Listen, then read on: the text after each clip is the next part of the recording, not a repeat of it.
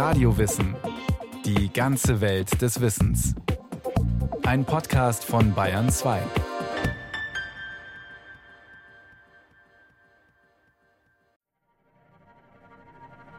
Marie verschloss den Schrank und wollte ins Schlafzimmer. Da, horcht auf, Kinder, da fing es an, leise, leise zu wispern und zu flüstern und zu rascheln ringsherum.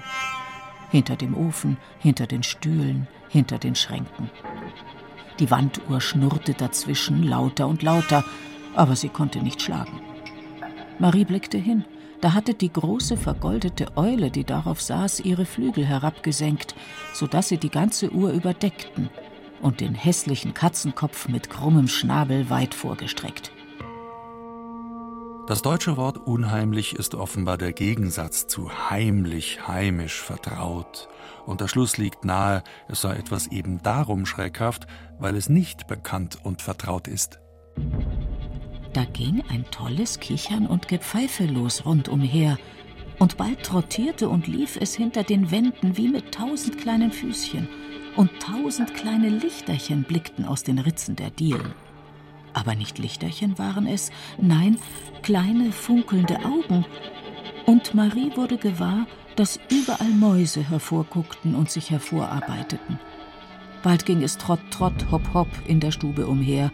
Immer lichtere und dichtere Haufen Mäuse galoppierten hin und her und stellten sich endlich in Reihe und Glied, so wie Fritz seine Soldaten zu stellen pflegte, wenn es zur Schlacht gehen sollte.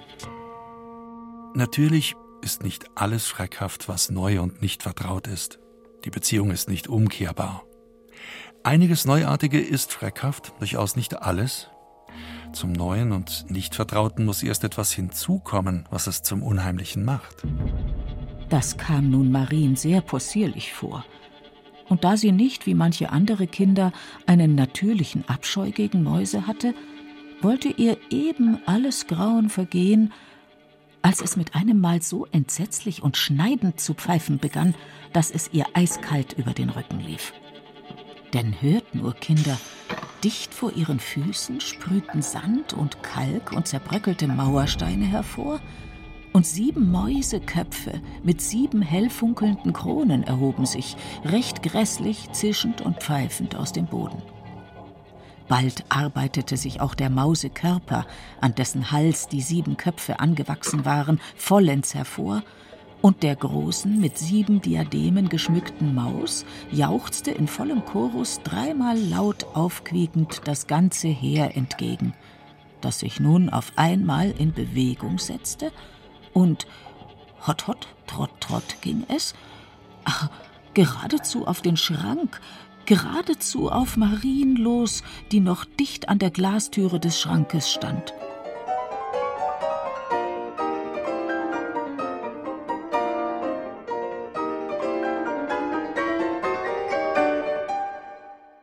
E.T.A. Hoffmann ist der unerreichte Meister des Unheimlichen in der Dichtung. In seinem Aufsatz Das Unheimliche von 1919 bescheinigte Sigmund Freud dem Schriftsteller E.T.A. Hoffmann ein geradezu frappierendes Wissen um das Unbewusste des Menschen. Auf einzigartige Weise habe der 1776 geborene Dichter jenes Grauenerregende geschildert, das sich in der Psyche des Menschen abspielt. Der hat im Grunde als äh, Erster erkannt, dass Hoffmann schon vorweggenommen hat, was man als das Unbewusste im 20. Jahrhundert bezeichnet hat. Wulf Segebrecht ist Professor für Germanistik und lebt in Bamberg, jener Stadt, in der auch E.T.A. Hoffmann für einige Jahre wohnte und arbeitete und in der es zur entscheidenden beruflichen Wende für ihn kam. Weil er hier zum Schriftsteller geworden ist, ne, hier in Bamberg. Weil er hier gesagt hat, also mit Musik und Musikkritik, was er ja auch betrieben hat, komme ich hier nicht recht weiter. Literatur ist wohl doch der Weg für mich. Das war insofern schon eine lebensentscheidende Situation. Am Bamberger Schillerplatz, fast vis-à-vis -vis vom E.T.A. Hoffmann Theater, befindet sich das E.T.A. Hoffmann Museum. Ein schmales Gebäude, steiles Dach, schlichte Fassade. Daran eine Gedenktafel. Der Dichter, Komponist und Maler E.T.A. Hoffmann wohnte in diesem Hause 1809 bis 1813. Also in diesem Haus hat der Hoffmann tatsächlich gelebt? Neue, angenehme Wohnung bezogen, mit herrlicher Aussicht in Berg und Tal, auch ein Poetenstübchen dabei. Schreibt Hoffmann am 1. Mai 1809 in sein Tagebuch. Acht Monate zuvor war er als neuer Direktor des Theaters nach Bamberg gekommen, große Erwartungen im Gepäck. Der gelernte Jurist aus Königsberg hatte zu diesem Zeitpunkt bereits in mehreren preußischen Städten im Staatsdienst gearbeitet. In Warschau, einer der Stationen, hatte er sich zudem als Musiker, Komponist und Organisator des städtischen Musiklebens einen Namen gemacht. In die Warschauer Zeit fiel auch die Änderung seines Vornamens. Der begeisterte Mozart-Verehrer machte aus seinem Ernst Theodor Wilhelm den Ernst Theodor Amadeus. Mit dem Einmarsch der napoleonischen Truppen in Warschau verlor Hoffmann seine Stelle. Er zog nach Berlin. Damit begann die, wie er später rückblickend sagte, schwerste Zeit seines Lebens. Alles schlägt mir hier fehl. Ich arbeite mich müde und matt setze immerfort der Gesundheit zu und erwerbe nichts. Seit fünf Tagen habe ich nichts gegessen als Brot. So war es noch nie. Er hat ein sehr dürftiges Leben dort geführt, hat sich ähm, bemüht, äh, eine neue Stellung zu finden und auch Anzeigen aufgegeben in den Fachzeitschriften. Und auf eine dieser Anzeigen ist hier der hiesige Intendant eingegangen, Van Soden, und hat ihn dann als Musikdirektor in Bamberg angestellt. Er ist wirklich und wahrhaftig Kapellmeister gewesen, setzen die diplomatischen Personen hinzu. In den Erlebnissen des Kapellmeisters Johannes Kreisler hat Hoffmann seine Bamberger Erfahrungen literarisch verewigt. Keine rundum guten Erfahrungen. Sechs Wochen nach Amtsantritt hatte er aufgrund von Intrigen seine Stelle verloren, war jedoch als Mädchen für alles am Theater geblieben. Er malte Kulissen, komponierte Musik und spielte im Orchester. Daneben verfasste er Musikkritiken und gab vornehmen Töchtern Instrumental- und Gesangsunterricht. In den Kreisleriana liest sich das so. Das Talent der Fräulein Röderlein ist wirklich nicht das geringste. Ich bin nun fünf Jahre hier und viereinhalb im Röderleinschen Hause Lehrer. Für diese kurze Zeit hat es Fräulein Nanette dahin gebracht, dass sie eine Melodie, die sie nur zehnmal im Theater gehört und am Klavier dann höchstens noch zehnmal durchprobiert hat, so wegsingt, dass man gleich weiß, was es sein soll. Während des Gesanges hat die Finanzrätin Eberstein durch Räuspern und leises Mitsingen zu verstehen gegeben, ich singe auch. Fräulein Nanette spricht, aber liebe Finanzrätin, nun musst du uns auch deine göttliche Stimme hören lassen. Es entsteht ein neuer Tumult. Sie hat den Katar. Sie kann nichts auswendig. In der Angst schlage ich vor, ein Pfeilchen auf der Wiese etc. Aber sie ist fürs große Genre. Sie will sich zeigen. Es bleibt bei der Konstanze. Oh, schreie du, quieke, miaue, gurgle, stöhne, ächze, tremuliere, quinkeliere nur recht munter. Ich habe den Fortissimo-Zug getreten und orgle mich taub. Meine Ohren gellen, mein Kopf dröhnt, meine Nerven zittern. Sind denn alle unreine Töne kreischender Marktschreiertrompeten in diesen kleinen Hals gebannt?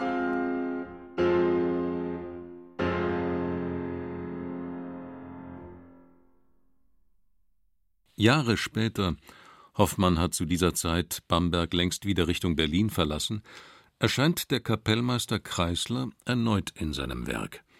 Die Lebensansichten des Katers Murr im gleichnamigen Roman sind immer wieder überraschend durchbrochen von Textfragmenten aus den Memoiren des feinfühlig nervösen Künstlers, der ebenso unter dem dummen Dünkel seiner Umgebung leidet wie am vermeintlichen eigenen künstlerischen Ungenügen.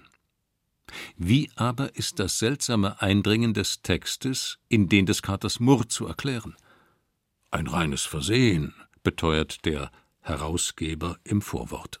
Hoffmann beschreibt, dass der Kater selbst seine Memoiren geschrieben hat und dann eben keine Löschblätter hatte und dafür dann ein anderes Buch zerrissen hat und die Seiten, die er da rausgerissen hat, in sein Werk reingelegt hat und der Drucker hat die anderen Seiten mit abgedruckt, so erzählt Hoffmann. Und diese anderen Seiten, die gehörten nun zu der Autobiografie, die Hoffmann sein alter Ego hat schreiben lassen. Also so sind das zwei Geschichten, die völlig autark ineinander greifen. Du warst träge, zänkisch, ungebärdig, gefräßig, fandest an nichts gefallen, warst immer da, wo du nicht sein solltest, fielst allen zur Last, kurz, warst ein ganz unausstehlicher Bursche. Der Schauspieler Andreas Uhlich liest nicht nur im E.T.A. Hoffmann Haus regelmäßig aus den Werken des Schriftstellers. Er betreut auch die Besucher des kleinen Museums. Abgesehen vom Fußboden stammt hier fast nichts mehr original aus Hoffmanns Zeit. Doch man hat liebevoll rekonstruiert, was zu rekonstruieren war. Das Poetenstübchen unter dem Dach, Tisch, Schreibfeder, ein Brief mit der Handschrift und Illustrationen des Meisters, daneben die obligate Weinflasche, ein Pianoforte und Ulichs Lieblingsausstellungsstück das ist ein Sprachrohr. Das ist ein wie so ein Megafon. Das ist so, naja, vielleicht 1,50 hoch. Ein Riesending aus Metall. Und das hat Hoffmann wirklich an den Lippen gehabt, hat da durchgesprochen. Er hat es oben auf der Altenburg benutzt und hat da, wenn er zu Gast war bei seinem Freund Dr. Markus, diesem berühmten Bamberger Arzt, dann hat er dieses Rohr benutzt, um Schabernack damit zu treiben, aber er hat eben auch, wenn er zu viel Wein getrunken hat und wenn er sich mit Gästen angelegt hat, dann hat er diese Gäste verjagt und hat sich dann mit diesem Sprachrohr über die Burgmauer gelehnt und hat diesen Gästen, die dann um die Burg herum hinabgeflüchtet sind, Schmähworte hinterhergerufen. Und er muss da schon ein wilder Gesell, was das angeht, gewesen sein. Hoffmann, kleine, hagere Gestalt, unregelmäßige Gesichtszüge, wirres Haar, ist häufig betrunken und immer gut für einen Skandal. Als er sich, wiewohl verheiratet, unsterblich in eine seiner jungen Schülerinnen verliebt und diese daraufhin eilig von der Mutter mit einem vielversprechenden Kandidaten verlobt wird, geht er derart massiv auf den Nebenbuhler los, dass er sich in Bamberg unmöglich macht. Und doch ist er ein gern gesehener Gast. Niemand weiß derart spritzig, witzig und interessant zu erzählen wie er. Später in Berlin macht ihn diese Gabe geradezu zur Sehenswürdigkeit. Alle, die mit ihm im Wirtshaus zusammen waren oder ihn besucht haben, sprechen immer von seiner wirklich zündenden äh, Geselligkeit und Art und Weise, Witz zu machen und auch auf Kosten anderer oder auf, auf eigene Kosten. Also er war ein glänzender Unterhalter. Die Leute sind ja auch von weit her angereist, um ihn zu sehen. Also aus den nordischen Ländern kamen Schriftsteller und haben dann darüber berichtet, dass es ihm gelungen sei, den Hoffmann zu sehen sogar und zu sprechen. Das war schon war eine Zelebrität in Berlin. Aber obwohl er ja doch relativ gut verdient hatte und ein festes Gehalt hatte, hat er riesige Schulden dort hinterlassen. Weil er immer wieder Leute bei Luther und Wegner eingeladen hat und die kosteten natürlich Geld. Natürlich steckt er auch in den kargen Bamberger Jahren ständig finanziell in der Klemme. Immer wieder springen Freunde ein. Unter ihnen sind viele Ärzte, allen voran Dr. Markus, der mit neuen Methoden zur Behandlung Geisteskranker herumexperimentiert. Hoffmann notiert am 21. April 1812 in sein Tagebuch Zum ersten Mal im Hospital Somnambule gesehen. Zweifel, tief betroffen vom Anblick der Kranken. Hoffmanns Epoche, das frühe 19. Jahrhundert, ist nicht nur in politischer Hinsicht eine bewegte Zeit. In Naturwissenschaft und Technik tun sich ungeahnte Möglichkeiten auf. Die Medizin wendet sich neuen Therapien zu, von der Diät bis hin zu magnetischen Behandlungen. Hoffmann, der am Aufbau der Bamberger Leihbibliothek mitarbeitet, ist auf allen Gebieten auf dem neuesten Stand. Wolf Segebrecht? Diese Bekanntschaft mit Ärzten hat dann eine sehr intensive Lektüre fachwissenschaftlicher, medizinischer Literatur bei Hoffmann zur Folge gehabt. Das hat ihn sehr beschäftigt. Und die andere, dann später in Berlin vor allen Dingen wichtig gewordene Wissenschaft war die Jurisprudenz. Er ist ja wieder zum Richter geworden in Berlin. Und da hat er sich mit solchen juristischen Fragen ausdrücklich beschäftigt hat der Mensch äh, die Möglichkeit, sich gegen das Eindringen von außerrationalen Kräften zu erwehren oder nicht. Die Überlegungen schlagen sich immer wieder im literarischen Werk nieder. So auch in der geradezu atemberaubenden Erzählung Der Sandmann, die über 100 Jahre später Sigmund Freud zu seinem Aufsatz über das Unheimliche inspirierte. Hoffmann lässt seine Leserschaft miterleben, wie ein junger Mann, der offenbar als Kind eine traumatische Erfahrung erlitt, immer wieder vom damaligen Geschehen eingeholt wird. Nächtliche Besucher, die das gemütliche Zuhause in eine todbringende Falle verwandeln, unheimliche Doppelgänger, eine schweigsam sanftmütige Schönheit, die sich als Automat entpuppt, Brillen und Ferngläser, durch die alles ganz anders aussieht als zuvor, und immer wieder das Motiv der Oculi, der Augen, herausgerissen, auf den Boden geworfen, voller Blut oder aus trügerischem Glas. Scheinbar unaufhaltsam gleitet die Hauptfigur Nathanael in eine Welt hinüber, die anders ist als jene, die seine biederen Freunde sehen. Und je deutlicher Nathanael diese andere Welt erkennt oder zu erkennen meint, desto gefährlicher wird sie ihm. Die führt ihn in den Suizid. Ne? Das sind die beiden Seiten der Aufklärung. Ne? Die Aufklärung als hilfreiches Instrument der Erkenntnis, aber auch als gefährliches Instrument, weil sie eine Seite des Menschen übersieht, nämlich die Gefühlswelt. Das ist der Konflikt, der sich da abspielt. Dieser Hoffmann ist mir widerwärtig mit all seinem Geist und Witz von Anfang bis zu Ende. Für Wilhelm Grimm vertiefte sich Hoffmann sogar in seinem erfolgreichen Märchen Nussknacker und Mausekönig zu weit ins düster Ungesunde, statt sich dem Schönen zu widmen, dem naturhaft Kräftigen. Die klassische Einheit wird eben doch lediert durch Hoffmann. Auch Goethe war ja überhaupt nicht angetan. Das ist ihm doch zu wild und zu uneinheitlich. Ne? Aber wenn die Einheit selber das Thema ist, die zerstörte Einheit nämlich, dann kann es nicht anders sein, als dass die Formen zerbrechen. Welcher treue, für Nationalbildung besorgte Teilnehmer hat nicht mit Trauer gesehen, dass die krankhaften Werke des leidenden Mannes lange Jahre in Deutschland wirksam gewesen sind und solche Verirrungen gesunden Gemütern eingeimpft wurden. Das ist diese Verliebtheit, wie Goethe meint, in das Krankhafte. Und das hat was Wahres. Aber es ist trotzdem unangemessen für Hoffmann. Das Kranke, das Exzentrische, das Außergewöhnliche, das, was nicht in die Normalität hineinpasst, das zeichnet die Menschen aus, denkt Hoffmann. So denkt Goethe nicht. Ne? Im Gegenteil. Und diese Kategorie des Gesunden, die Goethe da ins Spiel bringt, die hat das ganze 19. Jahrhundert in Deutschland beherrscht. Nicht in Frankreich und auch nicht in Russland. So stieg Hoffmanns Ruhm im Ausland. Schriftstellergrößen wie Baudelaire und Balzac, Poe, Gogol und Dostojewski bezogen sich auf ihn, während er im eigenen Land zunächst nur mehr wenig Beachtung fand. Verantwortlich, sagt Wolf Segebrecht, war dafür auch Hoffmanns Freund und erster Biograf Julius Eduard Hitzig, der ihn gleichsam posthum entschärfte. Hitzig war ja selbst auch Justizrat. Der wollte eben zeigen, dass alle diese Dinge, die man Hoffmann nachsagt, doch gar nicht so gravierend sind und dass er doch ein biederer Staatsbürger war, dessen Werke zu gutieren seien. Dabei entsprach Hoffmann doch in vielem dem von Goethe postulierten Ideal des Universalkünstlers. Er verfasste exzellente juristische Abhandlungen, einige gehören noch Mitte des 20. Jahrhunderts zum Standard deutscher Universitäten, konnte hervorragend zeichnen und träumte stets davon, noch eine Karriere als Komponist zu machen. Das hat er auch in Berlin nicht aufgegeben. Da ist auch seine Oper Undine dann zum ersten Mal aufgeführt worden. Und 17 Mal, das war doch eine beachtliche Anzahl von Aufführungen. Und dann ist das Schauspielhaus, in dem es stattfand, abgebrannt. Und die ganzen Kulissen waren alle weg und es wurde nicht mehr wieder ins Programm genommen, zu seinem Leidwesen. Am Ende seines Lebens bringt ihn dann sein scharfer Blick, die Okuli, noch einmal in Schwierigkeiten. Auslöser war das harte und in seinen Augen juristisch nicht vertretbare Vorgehen eines Vorgesetzten gegen die sogenannte Turnerbewegung.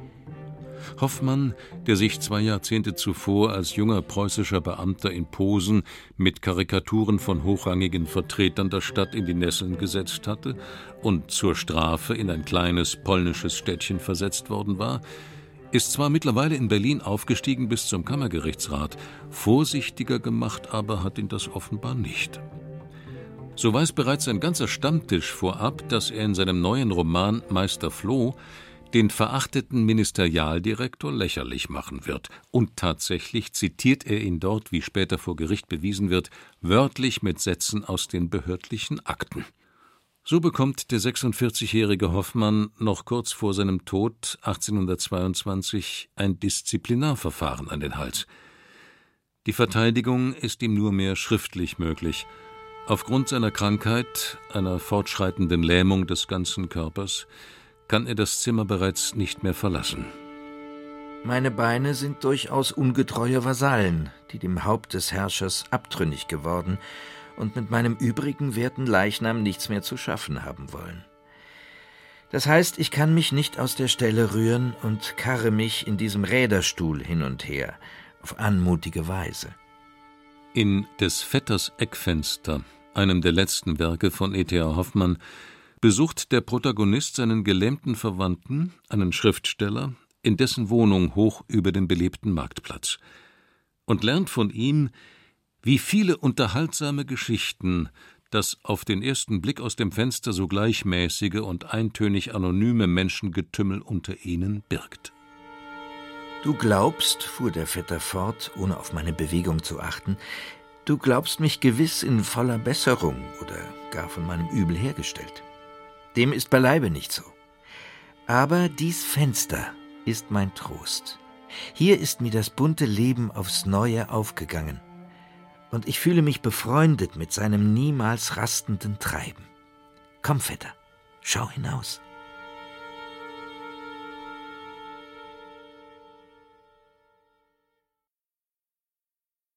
Sie hörten E.T.A. Hoffmann, Das Unheimliche im Heimlichen von Carola Zinner. Es sprachen Gerd Heidenreich, Beate Himmelstoß, Stefan Merki und Peter Lersch. Ton und Technik Christine Frei, Regie Irene Schuck. Eine Sendung von Radio Wissen.